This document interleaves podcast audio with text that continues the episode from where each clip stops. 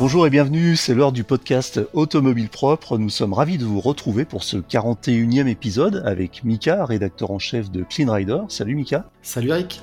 Et toujours journaliste à Automobile Propre, bien sûr. Euh, alors on est deux aujourd'hui, hein, nos collègues sont, sont très pris, euh, un peu en vadrouille aussi, toujours pareil, parce que le métier d'un journaliste automobile, c'est souvent d'essayer des voitures, donc ils sont pas toujours euh, disponibles pour le, pour le podcast. Je vous rappelle à ce sujet que le podcast est disponible sur toutes les plateformes, lui, comme iTunes, Spotify, Google Podcast et autres. Si vous l'appréciez, vous pouvez le noter, ça nous ferait très plaisir et cela aiderait le podcast à gagner en visibilité. Avant d'attaquer les sujets du jour, de l'actualité, je vais vous refaire un petit point rapide sur les les watts d'heure de la voiture électrique de l'année. Alors les votes sont clos, le vote du public est terminé, le vote du jury est, terminé aussi depuis quelques semaines. Et puis euh, pour la voiture en tout cas, euh, pour le, réseau électrique, le meilleur réseau électrique, on a fini les calculs parce qu'on avait établi une liste de, critères euh, assez large et assez, assez on va dire exhaustive pour euh, pour arriver à peu près à, juger quel était le meilleur réseau en l'état actuel. Et puis donc ça c'est fini, euh, on le sait, on a le on a le gagnant aussi, donc on a le la gagnante euh, pour le, la catégorie voiture électrique, on a le gagnant pour les réseaux, et puis on a la troisième catégorie qui était une catégorie ouverte, la catégorie de la meilleure innovation dans l'électromobilité. On a eu euh, une vingtaine de candidatures et euh, les votes sont en train de se terminer au moment où je vous parle et on a déjà à peu près euh, une, bonne, une, bonne, idée de qui sera lauréat également. Et tout cela sera dévoilé, comme j'ai déjà eu l'occasion de le dire, lors d'une soirée ou une cérémonie qui sera diffusée en direct sur Internet le 10 novembre à 17h.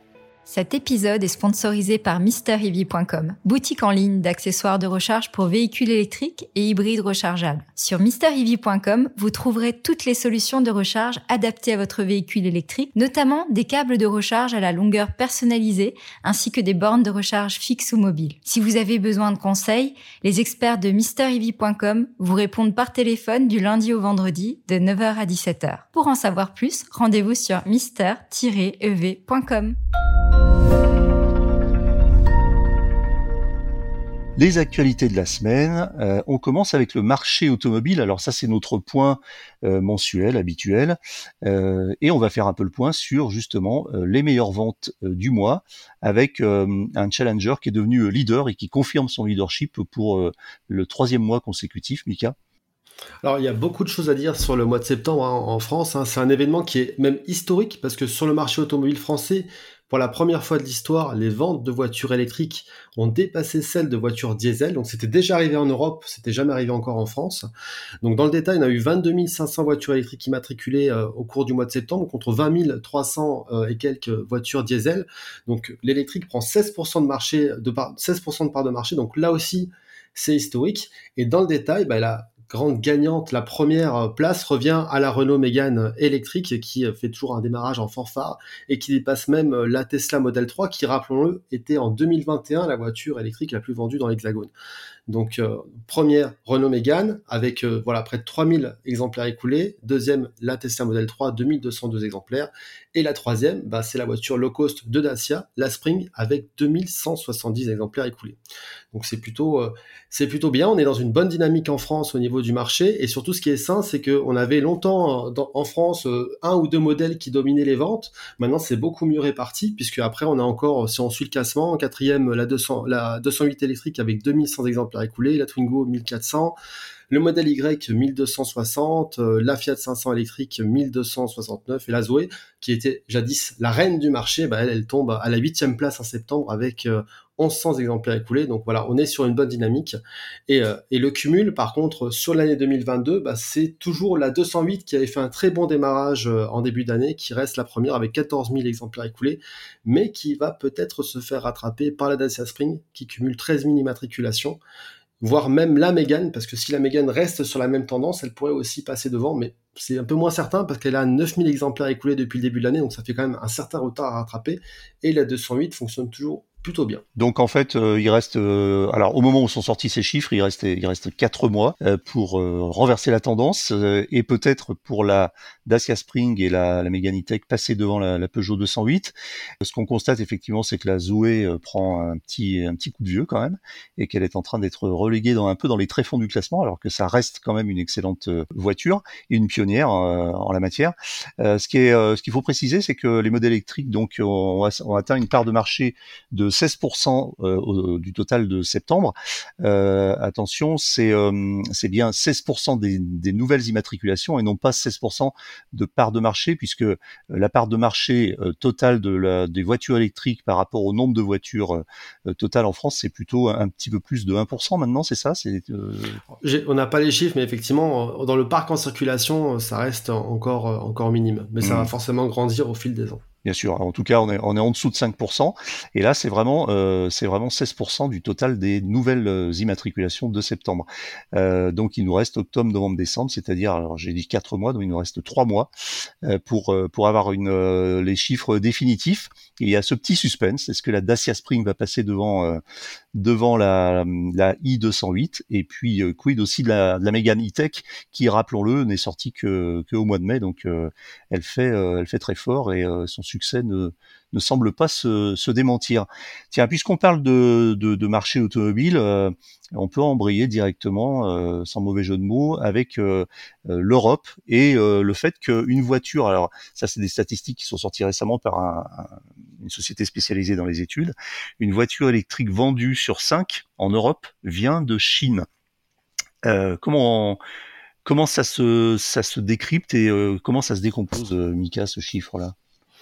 Alors en, pratique, on voit de toute façon que les constructeurs euh, chinois qui, qui, essaient quand même depuis un certain temps de pénétrer le marché européen ont trouvé enfin la faille, à savoir la voiture électrique, pour euh, arriver sur le marché avec des modèles qui sont souvent euh, bah, de plus en plus performants, mais aussi moins chers que les modèles européens.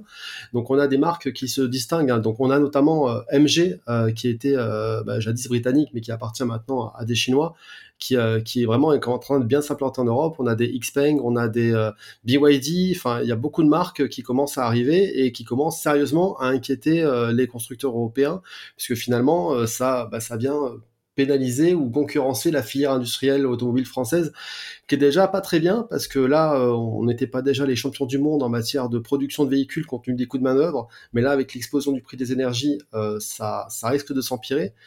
Et euh, on, voit quand même pas mal de signaux d'alerte, aussi bien des fédérations professionnelles que d'acteurs comme Carlos Tavares qui a dit attention, vous avez ouvert la porte à la Chine et maintenant c'est très dangereux pour nous.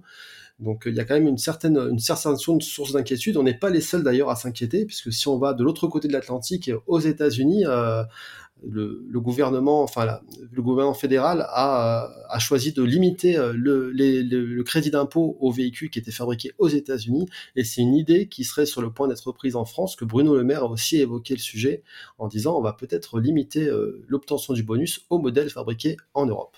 Alors dans les chiffres, euh, depuis le début de l'année, 19% des véhicules électriques immatriculés en Europe étaient made in euh, China. Donc ça veut dire effectivement près d'un véhicule euh, sur cinq. Ce qui est quand même intéressant, c'est que dans ces voitures-là, il y a des voitures, enfin on va dire entre guillemets occidentales ou françaises, puisque on a la Dacia Spring, mais qui est une, Dacia, mais qui est qui est fabriquée en Chine et qui d'ailleurs existe là-bas aussi sous sa propre identité. Et puis il y a surtout Tesla, euh, qui compte quand même pour près de la moitié des importations chinoises. Alors chinoises entre guillemets, parce que la Tesla Model 3 et la Model Y ne sont pas des voitures chinoises à proprement parler, mais ce sont des voitures qui sont fabriquées euh, dans l'usine chinoise de Tesla euh, et à ce titre importées en, Europe comme des produits chinois. Et alors, ce qui est intéressant aussi, c'est de voir la progression, puisque en mois d'août, les ventes de voitures électriques produites euh, euh, en Allemagne, pour comparer, ont progressé de 17%, et pendant le même temps, celles venues de Chine ont, augmenté, ont progressé de 78%. Donc on sait que c'est des phénomènes qui sont assez fluctuants en fonction des commandes, des disponibilités des, des marques, des sorties de nouveaux modèles, etc. Mais euh, on, on, assiste effectivement à une tendance lourde. Alors certains qui aiment bien voir le, verre à, moitié plein et qui sont plutôt euh, optimistes ou positifs en tout cas vont dire que ça veut dire que quand même euh, en Europe, ben, 4 voitures sur 5 vendues en Europe sont fabriquées en Europe, ou en tout cas ne sont, ne sont pas fabriquées en Chine. Euh, c'est vrai aussi. Mais ce qui est intéressant de voir, c'est la, progression. Et on a bien vu, hein, il y a des signaux, on l'avait déjà, déjà évoqué dans des précédents podcasts et dans des précédents articles sur automobile propre. On a bien vu qu'il y avait des signaux quand même d'une espèce de basculement et de, des signaux euh, presque précurseurs d'un envahissement des voitures chinoises qui d'ailleurs utilisent un peu le cheval de Troie de la Norvège pour venir s'implanter en, en Europe. Donc euh, voilà, on va voir si cette tendance se confirme euh, dans les prochains mois. Euh, et peut-être que les constructeurs français, euh, eh bien, fourbissent quand même leurs armes. Et euh, c'est l'occasion justement pour Citroën de montrer qu'ils prennent un petit peu le contre-pied de tout ce déferlement avec le lancement d'un nouveau modèle ou en tout cas d'un nouveau concept qui devrait préfigurer euh, l'avenir de Citroën, l'avenir électrique de Citroën, euh, Mika, c'est la Citroën Oli. Alors, qu'est-ce que c'est que cet engin extraterrestre? Effectivement, c'est un ovni, cette euh, Oli, mais c'est un ovni qui annonce des choses quand même qui sont très concrètes. Alors, c'est vrai qu'il y a des fois, il y a deux types de concepts. Il y a des concepts qui sont là pour faire plaisir aux designers et faire un peu rêver les journalistes. Et il y a des concepts qui sont beaucoup plus concrets et qui annoncent des choses qui vont finalement aboutir tout ou partie hein, sur des véhicules de série. Et c'est vraiment le cas de ce concept Oli qui va quand même assez loin euh, qui a euh, un design qui est très étrange. Hein. Au niveau aérodynamique, c'est très discutable parce qu'on a un pare-brise qui est quasiment plat, donc je pense que ça, ça passera pas sur un modèle de série, forcément. Et euh, un, look aussi très original. Hein. C'est vrai que ça prône pas mal d'efficience et malgré tout, ça a un gabarit d'un petit SUV. C'est presque un mini Hummer qui fait 1m90 euh, de large et il y a 20, des roues de 20 pouces, donc c'est énorme, c'est démesuré, mais forcément, ça ira jamais vers un véhicule de série. Mais encore une fois, faut faut s'intéresser à tous les éléments de détail qui eux pourront être pris sur des futurs modèles. Et euh, typiquement, il y a un détail qui est déjà très concret, bah, c'est le nouveau logo Citroën. Il faut savoir que ce concept Oli, il, introduit le nouveau logo de la marque. C'est un petit peu un retour aux sources parce qu'on a maintenant les chevrons qui sont entourés, entourés d'un ovale. Et ça, c'était le premier logo euh, de Citroën, était déjà comme ça. Donc là, c'est un petit peu le retour en arrière et ça, ça inscrit aussi une nouvelle dynamique euh, pour la marque, il y a eu beaucoup de travail qui ont été fait aussi sur les matériaux, encore une fois, utiliser des choses qui sont imprimées en 3D, des matériaux qui sont moins lourds, plus durables, et qui pourraient aussi arriver vers des modèles de série. Des pneus aussi, euh, développés avec Goodyear, une nouvelle génération de pneumatiques qui est, qui est constituée à 92% de matériaux recyclés, et aussi sur la partie électrique, il y a eu des travaux qui ont été faits, en fait, de dire, bah, on fait euh, plus avec moins finalement. Et euh, ce concept Oli, qui est donc 100% électrique, il a une batterie qui fait 40 kWh. Ça paraît pas énorme aujourd'hui, où tous les constructeurs vont vers des grosses batteries, et en l'occurrence des batteries plutôt de 50 kWh euh, sur des véhicules de ce gabarit-là. Et donc Citroën fait moins, donc 40 kWh, mais en misant justement sur la réduction du poids, parce que le concept il fait moins de 1000 kg et l'usage de nouveaux matériaux plus légers, ben, ils arrivent à avoir 400 km d'autonomie annoncée. Alors, il faudra voir si c'est capable de le faire en, réalité, parce que je pense que le concept, pour l'instant, il est présenté en statique, mais il sera amené à rouler et à être euh, essayé plus tard. Et euh, voilà, donc ça, ça, ça, montre un petit peu l'orientation Citroën, et c'est peut-être des éléments qu'on verra sur la prochaine C3. La C3 devra arriver entre fin 2023 début 2024, et je pense qu'on verra euh, des traces d'Oli dans la nouvelle C3. Donc en fait, Citroën euh, a fait preuve quand même d'une certaine euh, audace en euh, repartant un peu d'une feuille blanche et en, en, en, imaginant ce que serait euh, l'e-Citroën électrique de, de, de l'avenir et le, finalement le futur de la marque. Donc c'est un, et comme tu le disais au début, c'est pas juste une voiture de, de, de démo, c'est pas un concept car pour faire du buzz sur un salon ou pour faire plaisir aux journalistes, mais c'est c'est vraiment euh, un engin qui préfigure euh, l'avenir d'une marque. Donc euh, c'est vrai que c'est un tournant. Alors certains se sont posé des questions, euh, effectivement, par rapport au gabarit de la voiture, par rapport à, à son look, par, rapport au fait, surtout effectivement aussi, comme tu le disais, que on parle beaucoup de d'efficience en matière de voiture électrique et notamment l'efficience reposant sur l'aérodynamique de la voiture, c'est-à-dire le CX et surtout le SCX, c'est le coefficient de pénétration dans l'air et de traînée. Et, euh, là, on a une voiture qui euh, euh, va un petit peu à contresens de tout cela, puisque effectivement, elle est assez cubique avec un pare-brise parfaitement à 90 degrés, parfaitement plat et vertical. Alors, ça n'empêche que Citroën a quand même travaillé sur l'aérodynamique avec euh, des, signaux faibles, des, des, façons de, faire s'écouler l'air euh, qui ne sont qui ne sont pas forcément visibles hein, euh, à travers la voiture, un petit peu comme en, compétition. Euh, pour la décrire quand même, pour ceux qui ne l'auraient pas vue, euh, alors évidemment, je vous invite à, aller chercher sur Automobile Propre euh, Oli, O-L-I, tout simplement, Citroën Oli, vous aurez tout. Euh, c'est une voiture qui est relativement compacte en longueur, puisqu'elle ne mesure que 4 mètres 20. Euh, si on veut comparer, alors je, sais pas, je, voilà, c'est la première qui me vient à l'esprit, mais en gros, par rapport à une modèle 3, on est quand même 40, pratiquement 40, un peu plus de 40 cm plus court Donc c'est une voiture qui est assez courte. C'est une voiture qui effectivement est large, donc elle a un rapport longueur-largeur qui est assez assez inhabituel. Et puis un petit look de SUV parce que surélevé, etc.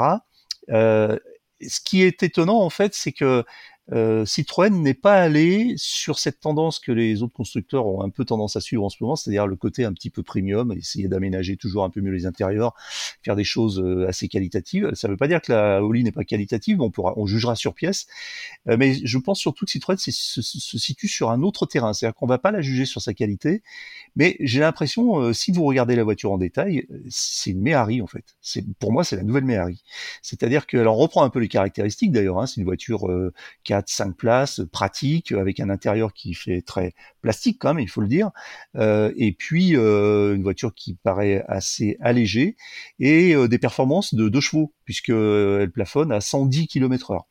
Donc une voiture effectivement qui est un petit peu un pavé dans la mare et ça va être très intéressant de suivre effectivement à partir de maintenant euh, l'évolution euh, l'évolution de, la marque Citroën. Je ne sais pas si euh, Mika on, on aura l'occasion de l'essayer cette Oli ou si ça reste juste un, une voiture de, de, de, concept quand même de démonstration. Ils veulent aller assez loin quand même avec ce concept-là et c'est quand même un concept fort en interne.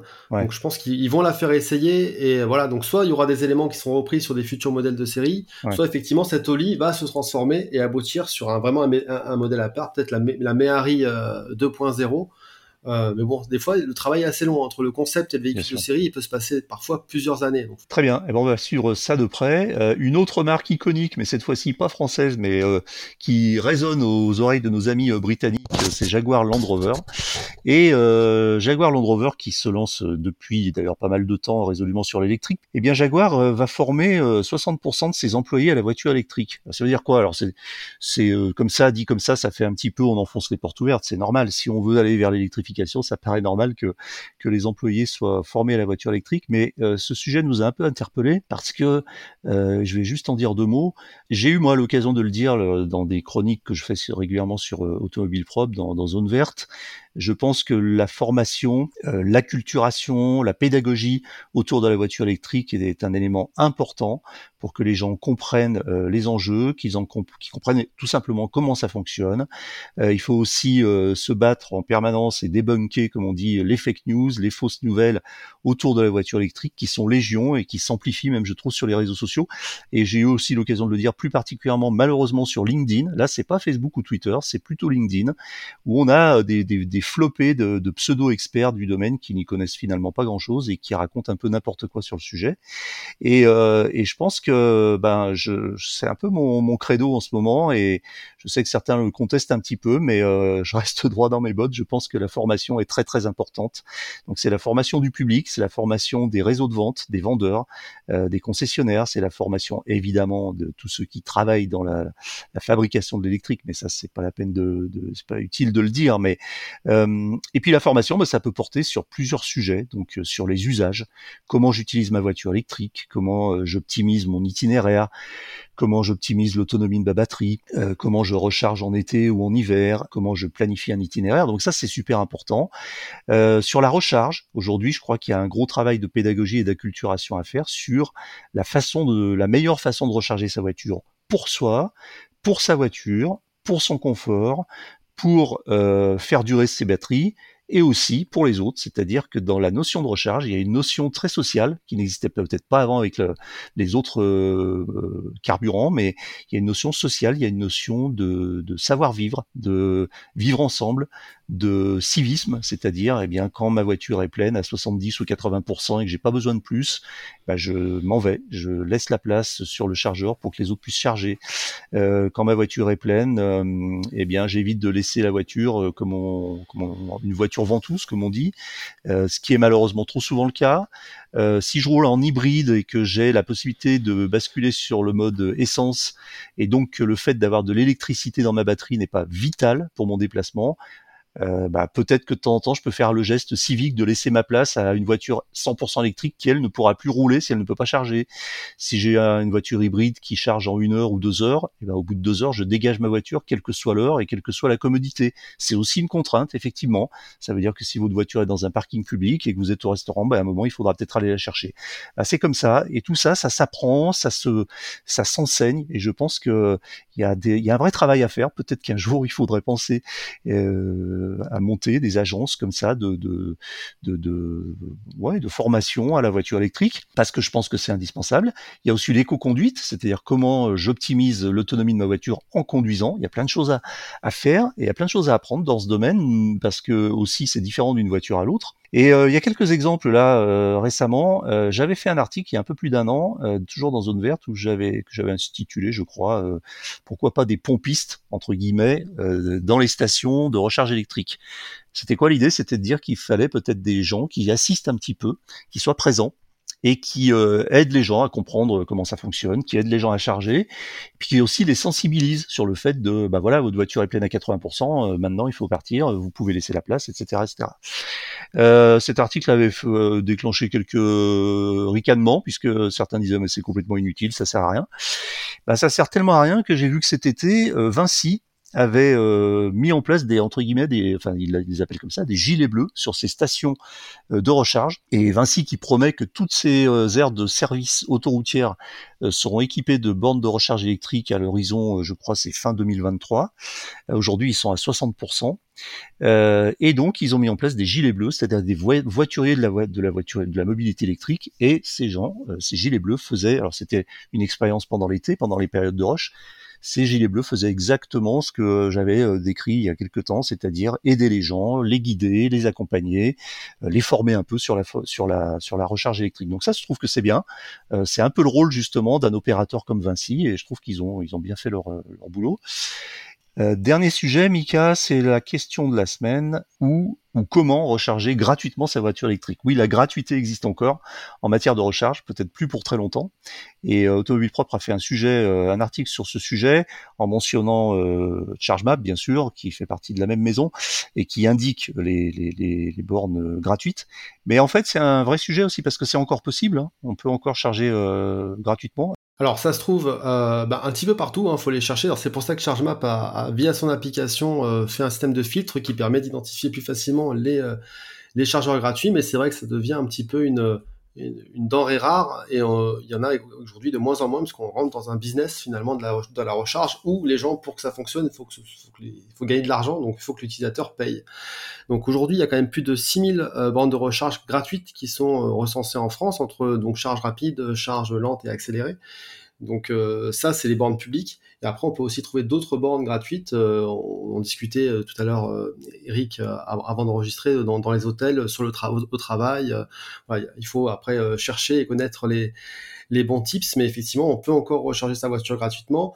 Mais ça devient de plus en plus, de, en plus, de plus en plus rare. Après, moi, sur la charge gratuite, je pense que voilà, c'est un modèle qui, avait le mérite d'exister à un moment donné. Mais voilà, c'est le problématique, c'est qu'on avait sur certains réseaux des bandes qui fonctionnaient pas toujours très bien.